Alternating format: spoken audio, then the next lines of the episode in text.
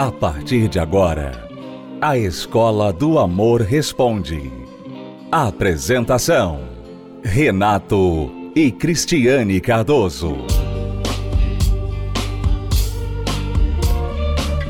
Olá, alunos, bem-vindos à Escola do Amor Responde, confrontando os mitos e a desinformação nos relacionamentos. Onde casais e solteiros aprendem um amor inteligente. Como de costume, nós temos colocado aqui para você um trechinho da nossa palestra para pais e filhos, que acontece aos domingos, às nove e meia da manhã, aqui no Templo de Salomão. E neste último domingo, Cristiane, nós falamos sobre um costume, um hábito muito antigo que está saindo de moda. Uhum, já, saindo, já saiu. Não, já saiu. É, já né? saiu já de saiu. moda, de costume. Algumas pessoas ainda é, praticam e esse hábito perdura em algumas famílias, mas na maioria ainda não. Você vai saber qual é e qual a diferença isso faz na vida de pais e filhos. Acompanhe.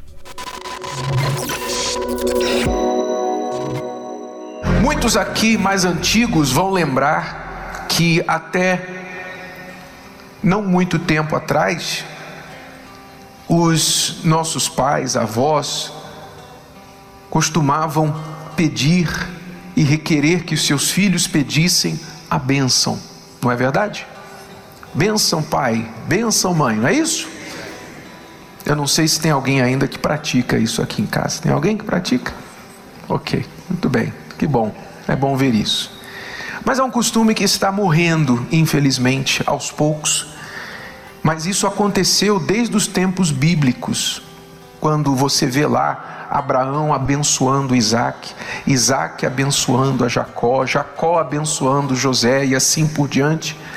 Este costume de dizer bênção, pai, bênção, mãe, é muito antigo, porque estava inserido na mente dos pais e dos filhos que os pais têm autoridade para abençoar os seus filhos, assim como também para amaldiçoar. É óbvio que o pai e a mãe nunca, jamais deve usar desse poder para amaldiçoar. Infelizmente, muitos usam sem ter consciência do que estão fazendo. Que a sua palavra, como mãe, como pai, tem um peso enorme muito mais do que o amigo da escola, muito mais do que qualquer estranho, mais do que a minha palavra. A sua palavra para o seu filho tem muito peso, um peso maior do que você imagina. Então é comum que na hora da raiva, o pai, a mãe, às vezes fale uma bobagem para ver se o filho reage.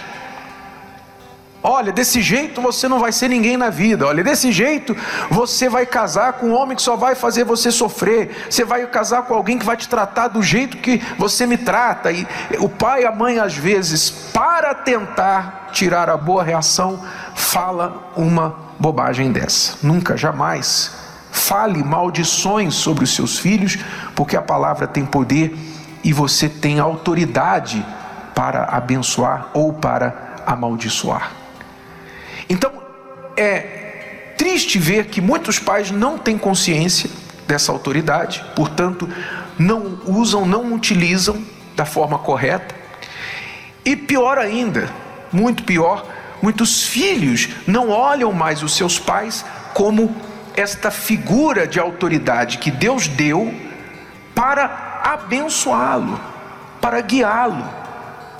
Uma das razões porque Deus nos deu pais né, nos deu mãe e pai, foi exatamente para nos poupar de repetir os erros dos nossos antepassados. Ou seja, eu cheguei no mundo agora, eu não preciso errar de novo tudo que já erraram os que vieram atrás de mim. Eu posso aprender com quem? Com os meus pais. Então, a inteligência pede, a inteligência ensina que se você tem um pai, se você tem uma mãe e com certeza ele tem defeitos, ele não é perfeito porque não existe tal pessoa, tal pai ou mãe, mas te deu um pai ou uma mãe, que você então aproveite disso para receber dele ou dela esta benção que Deus colocou em poder dele para te dar. Se você buscar a bênção do seu pai ou da sua mãe, você vai ser abençoado de fato. Como está escrito lá nos Dez Mandamentos: honra o teu pai e a tua mãe, para que tenha vida longa sobre a terra. Muitos perdem a vida estupidamente por desonrarem mãe e pai. Você não vê isso nas notícias. Quando mostra lá a notícia do jovem que perdeu a vida estupidamente, você não vê lá de ele desonrou o pai ou a mãe, mas se você for puxar a história, você vai ver que provavelmente ali está um filho, uma filha que desonrou o pai e a mãe, perdeu a vida estupidamente. A palavra de Deus se cumpre como sempre. É, o pai e a mãe representam Deus, a autoridade de Deus na família. E por isso é tão importante a palavra desses dois, né? Porque eles são responsáveis por essa nova pessoa que entrou no mundo. Então, você deu à luz essa pessoa, então você agora é representante de Deus e você então tem autoridade de Deus sobre essa pessoa. Então, você tem que entender, você que é mãe, você que é pai, você tem que entender essa responsabilidade, você tem uma representação muito grande. Tanto é que talvez você não tenha tido uma mãe referência, um pai exemplar. E isso machucou você. Isso doeu você. Por quê? Porque são pessoas importantes. O mundo hoje diz assim: ah, não, não se importa, não precisa de família, você não precisa de pai e mãe, você não precisa. Por quê? Porque o mundo está machucado, as pessoas estão machucadas, as famílias estão desestruturadas, as pessoas não estão sabendo da importância desse papel. Elas têm uma importância muito grande. E você não pode sair, se retirar dessa responsabilidade. A criança pode nascer num mundo que diz: é, não liga para seu pai e sua mãe, não ouve nada que eles falam, eles não sabem de nada. A criança pode crescer num mundo assim, e mesmo assim, mesmo não dando valor, ela sente a falta. Você pode ver, ela sente a falta do pai e da mãe. Por quê? Porque eles têm uma representação muito grande para ela. Eles representam Deus. Então há uma autoridade que ninguém tem. Há uma autoridade que o seu pai, sua mãe tem sobre você que ninguém tem, porque foi Deus que deu a eles. Agora é claro que nem todos os pais entendem isso, nem todos os pais têm essa informação tem esse entendimento. E a gente lida com muitos casos de pessoas já adultas que sofrem até hoje por causa dos pais, por causa das coisas que ouviram dos pais, da mãe, do pai, do abandono, da rejeição. Então você que não teve essa pessoa que representasse Deus na sua vida, você tem que lembrar que ela representava Deus. Então, se ela não quis fazer o papel dela, você tem que lembrar: não, mas então eu tenho Deus. Por isso que Deus se chama Pai. E Ele ensinou a gente a orar: Pai nosso que está no céu. Então, Ele não deixou você dependente de pai e mãe somente. Se o seu pai e sua mãe não estão fazendo o papel deles, que Deus deu a eles, você tem Deus como seu pai. E ele tem autoridade suprema. Então, se a sua mãe falou alguma coisa que não deveria ter falado, se a sua mãe falou, você nunca vai casar, você vai ser igual a sua irmã, você vai ser igual ao seu pai, você é isso e aquilo. Se o seu pai falou alguma coisa que te machuca até hoje, Deus tem o poder para desfazer essa maldição se você dá a Deus essa autoridade, crer na palavra dele. Por isso, Jesus disse: Eu não vos deixarei órfãos, mas vos darei um outro consolador, que é o Espírito Santo. Lembra que eu falava do Espírito Santo? Mais um papel do Espírito Santo: ser pai. Não vos deixarei órfãos, quer dizer, quem não tem o Espírito Santo é órfão. Muitas vezes até tendo pai e mãe, mas é órfão. E quem tem o Espírito Santo, mesmo se não tiver pai e mãe humano, já tem o Pai celestial dentro de si. Está curado dessa falta. Então, priorize o Espírito Santo. Vivemos em tempos onde criar filhos não tem sido uma tarefa fácil. Uma geração conectada com o mundo, mas às vezes desconectada do convívio familiar. Filhos agressivos, rebeldes, pais preocupados e aflitos por não saber o que fazer. Como reverter este cenário? A bênção para pais e filhos, neste domingo às nove e meia da manhã, no Templo de Salomão, Avenida Celso Garcia, 605, Brás. Entrada e estacionamento gratuitos.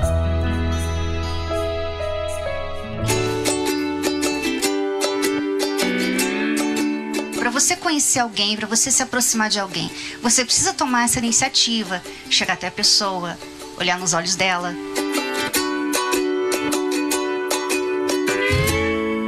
Atenção, solteiros e solteiras inteligentes. Esse recado é para vocês. Que tal uma noite com música boa, pessoas interessantes com os mesmos objetivos e o melhor, com ensinamentos que colocados em prática mudam a sua vida? Se interessou? Então anota aí. Vem aí a hora dos solteiros no Templo de Salomão. Um momento especial, descontraído e que tem feito a diferença para quem quer encontrar e viver o amor inteligente. Quem já participou da Hora dos Solteiros sabe do que estamos falando. Tô amando, muito divertido. De quem sabe de conhecer alguém, né? É muitos homens e mulheres que hoje estão prontos para viver um relacionamento saudável. Participam desse evento comandado por Renata e Cristiane Cardoso. Há dois tipos de solteiro no mundo o amargo, que está fechado para o amor, e aquelas pessoas que estão realmente querendo investir numa vida amorosa, encontrar uma pessoa legal, trabalhando nelas mesmas para se tornar essa pessoa legal e creem que vão encontrar. Hoje as pessoas têm muita teoria sobre o amor, sobre relacionamento, e elas não conseguem colocar a teoria em prática porque elas estão muito ocupadas, né? Elas estão muito pensando em muitas coisas e a vida amorosa precisa de tempo. Você precisa parar e realmente pensar nela, fazer alguma coisa por ela, sabe? E normalmente hoje as pessoas deixam para depois. Então a hora de solteiros é para isso, para você tirar esse tempo para conhecer. Quer dizer que você vai namorar, mas pelo menos você está ali investindo nessa área. E esse tempo chegou. Esta quinta-feira, às 18 horas, na esplanada do Templo de Salomão, a Hora dos Solteiros. Por aqui nós já estamos nos preparando para viver esse grande encontro. E você, está pronto? Então, te esperamos na Hora dos Solteiros. Faz o contrário dessa vez. Faz ele esperar. Essa é a chance dele te conquistar. Dessa vez vai ser diferente, sem machucar o coração da gente. Faz ele esperar. Não tenha medo de acreditar. Ele sabe que é diferente. É nesta quinta-feira, atenção todos os solteiros, porque nós teremos a hora dos solteiros e são muitos, Cristiane, os que estão voltando a acreditar no amor, voltando a acreditar em si e aprendendo a forma inteligente de se relacionar, sem se machucar. É, e aquelas pessoas que não voltaram ainda a acreditar no amor, ainda têm muito medo de se relacionar elas precisam aprender a vencer esse medo, porque o medo não faz bem. Você sabe disso. Você, por medo, você deixa de fazer muitas coisas. Você não conquista muitas coisas, você fica inibido, né? E o medo, ele tem gerado muitas pessoas frustradas. Muitos solteiros hoje são pessoas que é, ficam usando o tempo todo para gastando tempo, na verdade, né? Tentando, sabe, suprir a solidão com coisas. Então, é, negócios, viagens, bebedeira, né? Muitas coisas, rede social, série. A pessoa vai se enchendo, vai enchendo o dia dela para não pensar na solteirice dela. E na verdade o problema está no medo. Ela tem tanto medo de errar ou de se machucar que ela prefere gastar o tempo dela. Só que chega uma hora, Renata, e nós vimos isso, nós falamos sobre isso até no programa da Escola do Amor do último sábado. Chega uma hora que essa pessoa com tanto medo, ela não aguenta tanta solidão uhum. e ela, na carência dela, se entrega a qualquer relacionamento, né? E aí ela se machuca. Então, você que tem medo de se relacionar, você que tem uma dificuldade enorme de crer novamente no amor, esse convite é para você também. E só o assunto que a gente trata, né? Quando a gente fala deste assunto e você faz uma cara assim, você quer, você quer desligar, você quer mudar de canal, só isso já é um sinal de que você está machucado. Se o que a gente fala te machuca, é porque o seu coração está ferido, não é? Porque não deveria machucar, porque nós não estamos falando nada contra você, estamos falando para o seu bem. Mas se este assunto machuca, é porque o seu coração ainda está ferido. É por isso que a gente está fazendo neste momento, na terapia do amor, o tratamento do curativo do amor. Muitas pessoas não se dão conta de que um coração ferido não leva a um relacionamento bem sucedido. Primeiro se cura o coração, depois se resolve na vida amorosa. Então, se você quer aproveitar esta quinta-feira, duas oportunidades para você. Primeira, a hora dos solteiros a partir das 18h30, aqui na esplanada do Templo de Salomão. E segundo, a palestra, o curativo do amor, que vai curar as feridas que estão aí, seja você uma pessoa solteira ou já esteja em um relacionamento. Nesta quinta, a partir das 8 horas da noite. Vamos ver aqui por que as pessoas, por que os solteiros, Cristiane, precisam tanto aprender o amor inteligente, porque senão eles só fazem burrices no amor. É o que está acontecendo com esta aluna. Ela diz: Eu namoro há três meses, aliás, um ano e três meses. Há algum tempo, meu namorado mudou, começou a mentir, fica olhando outras mulheres e eu vi que ele tinha assistido vídeos pornográficos no celular. Depois disso, eu me sinto horrível estou insegura, não confio mais nele e me tornei controladora e ciumenta. Veja que curioso.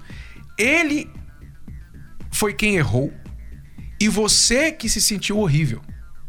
Não é? Quem deveria se sentir horrível era ele. Porque o que ele estava fazendo era um comportamento horrível, uma atitude horrível, assistindo vídeos pornográficos no celular. Mas ao invés de ele estar constrangido, você que se sentiu horrível. Por quê? Porque você aceitou a ideia de que você não é suficiente e por isso ele precisa procurar outras na internet. Não é isso, mulheres. Preste atenção. Se o seu marido, namorado, recorre à pornografia, isso não tem a ver com você. Isso tem a ver com ele. É um vício que ele tem, é uma falta de caráter que ele tem ou uma falta de entendimento que ele tem do mal que ele está fazendo a ele mesmo e ao seu relacionamento. Isso não tem a ver com você. A única coisa que afeta você é que você precisa se posicionar diante disso e não reagir do jeito que a aluna está reagindo aqui. Quer falar alguma coisa antes de eu continuar? A boa notícia é que você está em um namoro, então esse namoro pode muito bem terminar é verdade, terminar. Realmente. O que acontece, Renato, é que as pessoas entram no namoro e de repente o namoro é pra, como se fosse um casamento, uhum. né? Ela tá vendo ali um monte de atitudes erradas no namorado e ela fica com ele. Ela fica com ele sofrendo, né? Porque essa pessoa que você tem se tornado insegura, controladora, ciumenta, essa pessoa está sofrendo. Por isso está tendo esses comportamentos. Então você está sofrendo com ele, mas você não quer terminar. Porque você gosta muito dele, você ama muito. Só que o que acontece? Se você continuar nesse relacionamento, nesse namoro, com ele fazendo essas coisas, você está deixando ele fazer pior. Ou seja, amanhã vai que vocês aí noivam. Vai que vocês vão casam. Ele vai fazer pior, porque no namoro, quando ele tinha que ser o melhor, que ele tinha estar assim, olha, nessa fase eu tenho que conquistar ela, eu tenho que fazer tudo direitinho, ela tem que, tem que ver que eu sou um bom partido. Nessa fase, ela aceitou pornografia e eu ficar olhando para outras mulheres. Então, na próxima fase, ah, que eu vou trair, eu vou, vou passar a noite fora, sabe? Porque ela aceita qualquer coisa. É, mas acho que ela não se tocou disso ainda não. Olha só o que ela continua dizendo aqui. Ela E diz. continua? Continua, não terminei Eu de pensei ler. que não, já tinha terminado. Foi só o começo. Oh. Ela diz: Depois disso eu me sinto horrível, estou insegura, não confio mais nele, me tornei controladora e ciumenta. Ele prometeu que não vai fazer mais isso. Até agora, ele ainda não fez. Mas o problema foi que ele esfriou, não me dá mais atenção, está frio. Quando a gente sai, ele nem se importa comigo, só quer ficar jogando no celular e ele nem liga, mas se eu estou triste ou o que for. Ele mudou completamente, nem parece que gosta mais de mim. Quando falamos de casamento, você ainda fala em casamento. Você ainda está falando em casamento numa situação dessa. Meu Deus do céu, é o que a Cristina acabou de falar. Se no namoro está assim, você se casa com ele, você está assinando o atestado de que você aceita disso para pior. É isso que significa esta atitude sua de pensar em casamento, de falar em casamento com um sujeito que está te tratando desse jeito no namoro. Ela continua: quando falamos de casamento, parece que eu estou implorando para casar com ele. Está, não Está parece não. mesmo. Você está, não parece. Você está implorando ele para casar com você. E ele fala que tem que fazer a casa primeiro, que ainda não tem dinheiro, que não tá na hora e etc, etc. Por favor, me digam o que eu tenho que fazer. Tenho medo de terminar e de me arrepender. Aí que está o seu problema, é o seu medo de perder. Mas você está com medo de perder uma coisa ruim. Então o problema aqui, além dele, ele é um problema, não tenha dúvida. E eu digo pra você, se você terminar com ele, você vai se livrar de um grande problema. Mas há um outro problema, que é você achar que você não pode conseguir nada melhor que isso. Esse é o grande problema. Se você quer saber de nós o que você deve fazer, terminar e buscar ajuda antes de entrar em um outro relacionamento, porque você só vai repetir o mesmo em um próximo relacionamento. Venha buscar a cura do seu coração para você entender o seu valor, que você merece muito melhor do que isso aí que você arrumou.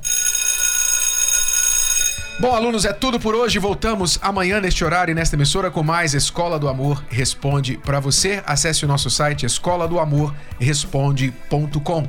Até lá. Tchau, tchau. Tchau.